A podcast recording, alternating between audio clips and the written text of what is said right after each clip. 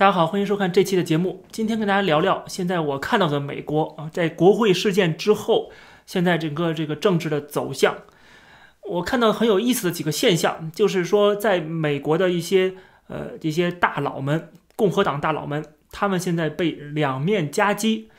有一些人像这个 Lindsey Graham，还有这个另外一个罗姆尼啊，在这机场不是被骚扰吗？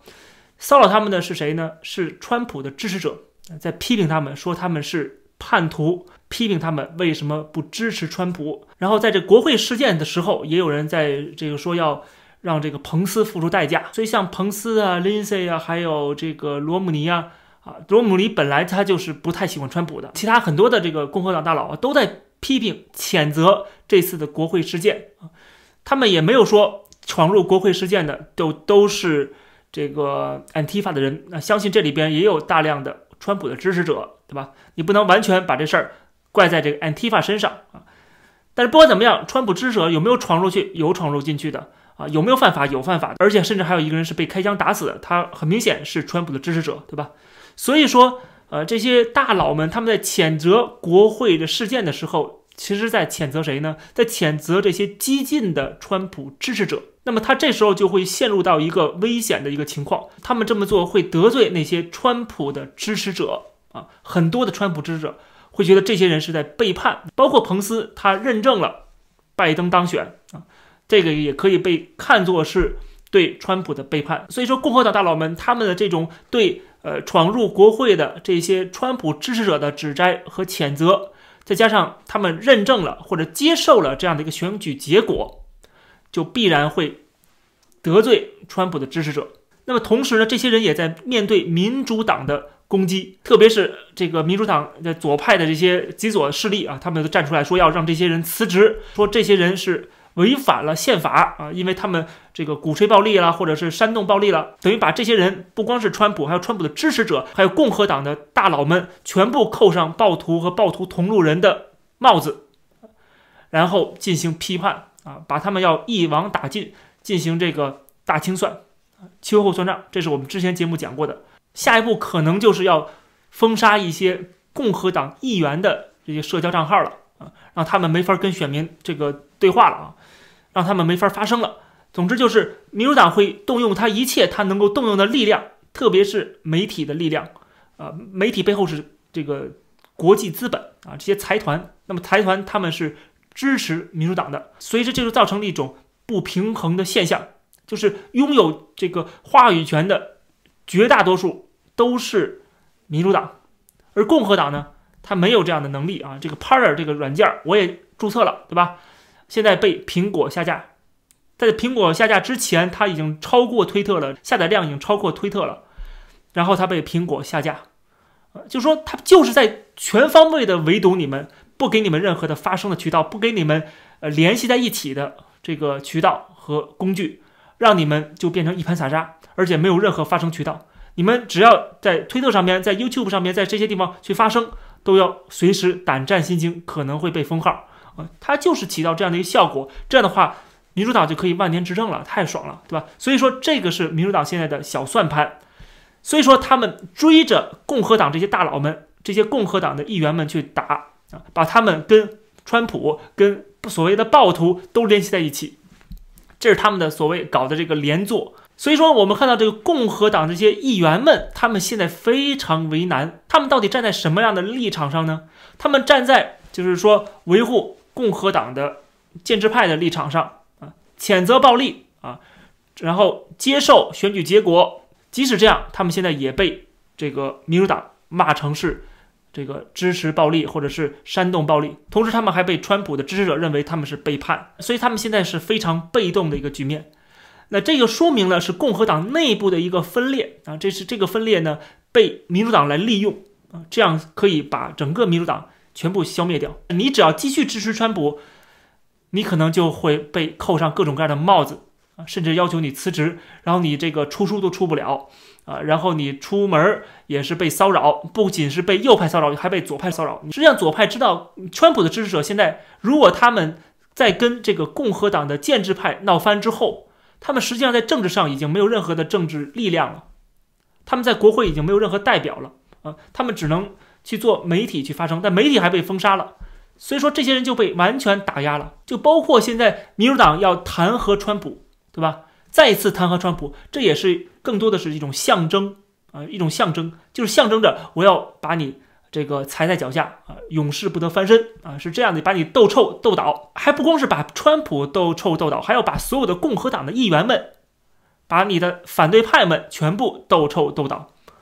这个是让大家很警觉的。我看到这个，呃，佛罗里达州的参议员呃卢比奥，他就发了一个推特嘛，我觉得说的是很对，他就意识到了这个情况的严重性，就是现在一小波这个拥有媒体公司的这些大佬们、财团他们的做法啊，实际上这个是在打压言论自由，实际上造成了一种严重的不平衡。如果共和党分裂，然后这个共和党建制派是被一网打尽了，或者是消沉了啊。被民主党摁着打，因为这个他们也获得不了这个底层的支持了，因为底层呢跑到这个川普这边了。那么川普的新党啊，或者说川普主义者，你说他们另立新党的吧，他们肯定是斗不过建制派的，这是毫无疑问的事情，因为他们的人数是被分散出来的。他获得不了政治权利的话，他能做什么呢？甚至他的发声的渠道都完全被封杀了。那么难道这些人？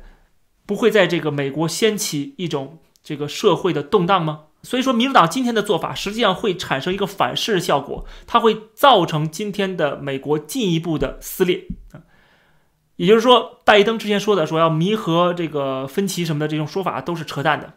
实际上，他现在做法当然不是拜登本人做法，但是至少是民主党，还有就是民主党控制这些财团和他们的媒体啊，进行全面的污名化和全面的封杀。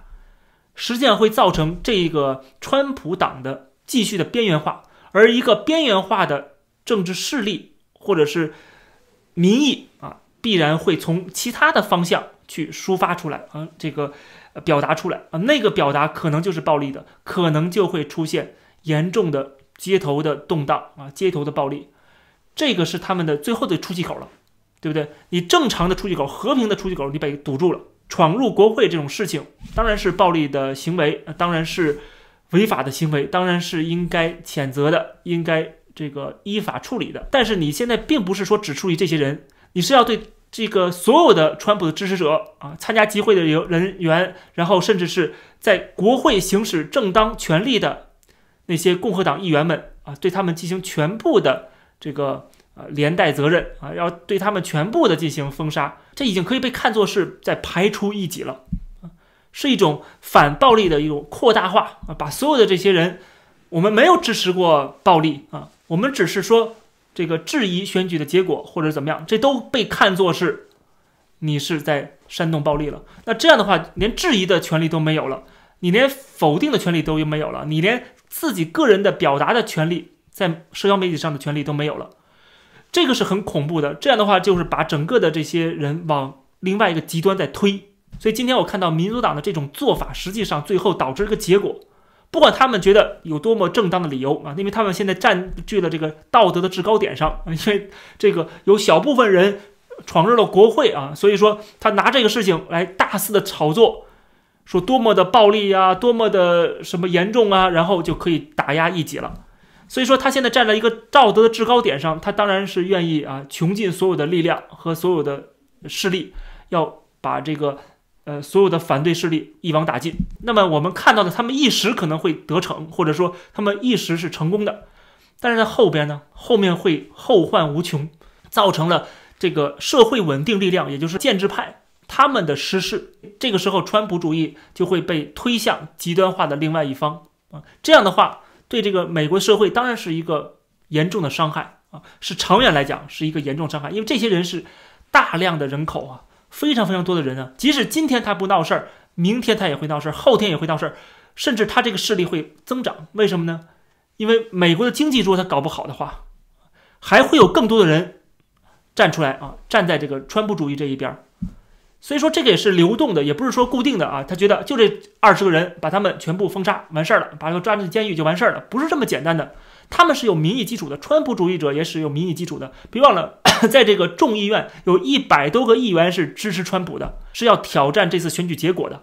啊，一百多个众议员，这说明什么？说明川普主义是有民意基础的所以说，你把他们完全推向了一个极端的一个方向，不给他们有任何的发声的渠道，那么他们怎么做就可想而知了。所以，在这个共和党的内部分裂的问题上，我觉得民主党要承担责任的。所以我预计啊，未来的美国会非常的动荡啊，不是说这次国会事件结束之后镇压之后就完事儿了，后面会非常的动荡。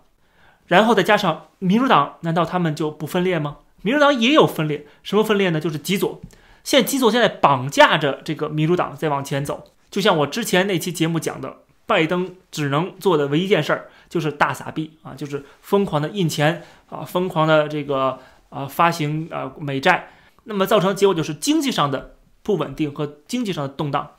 啊，再加上这个国际关系上面的不稳定啊，中国的这种挑战和威胁。总之，这个拜登是处理不了的。那么，民主党内部也会有分裂，也会有分化。那民主党建制派他们怎么站队，也是个问题因为这个社会是个两极分化的社会，所以说所有的中间派都会倒霉，就是这个社会的稳定力量都会倒霉。因为现在已经是你死我活的状态了。但是总的来讲，我相信美国的民主制度，相信美国的三权分立的这个体制。它是有纠错功能的啊，它是在这个动荡时期，它可以有一定的就是呃缓解的机制。所以说呢，即使是严重的动荡，我我觉得最后啊，可能还是会回归正轨，但是它需要一个过程，一个过程。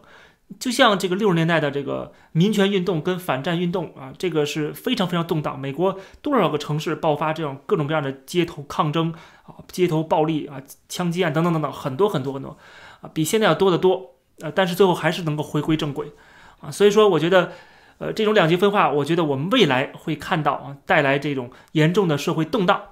但是最终，啊，这个我觉得这样的体制，至少要比这个独裁专制的体制要强不知道多少倍啊，我们也不要陷入到中共大外宣那种宣传的口径当中啊，认为这个美国制度不过如此，还不如中国呢啊，我觉得也没有必要这样的极端的。悲观啊我觉得，呃，长远来讲，我还是乐观的。但是在短期内，我是不太乐观。我觉得美国在中短期，大概五年、十年以内啊，不太可能有太平日子了。这期的节目就跟大家先聊到这儿，感谢大家收看，我们下期再见。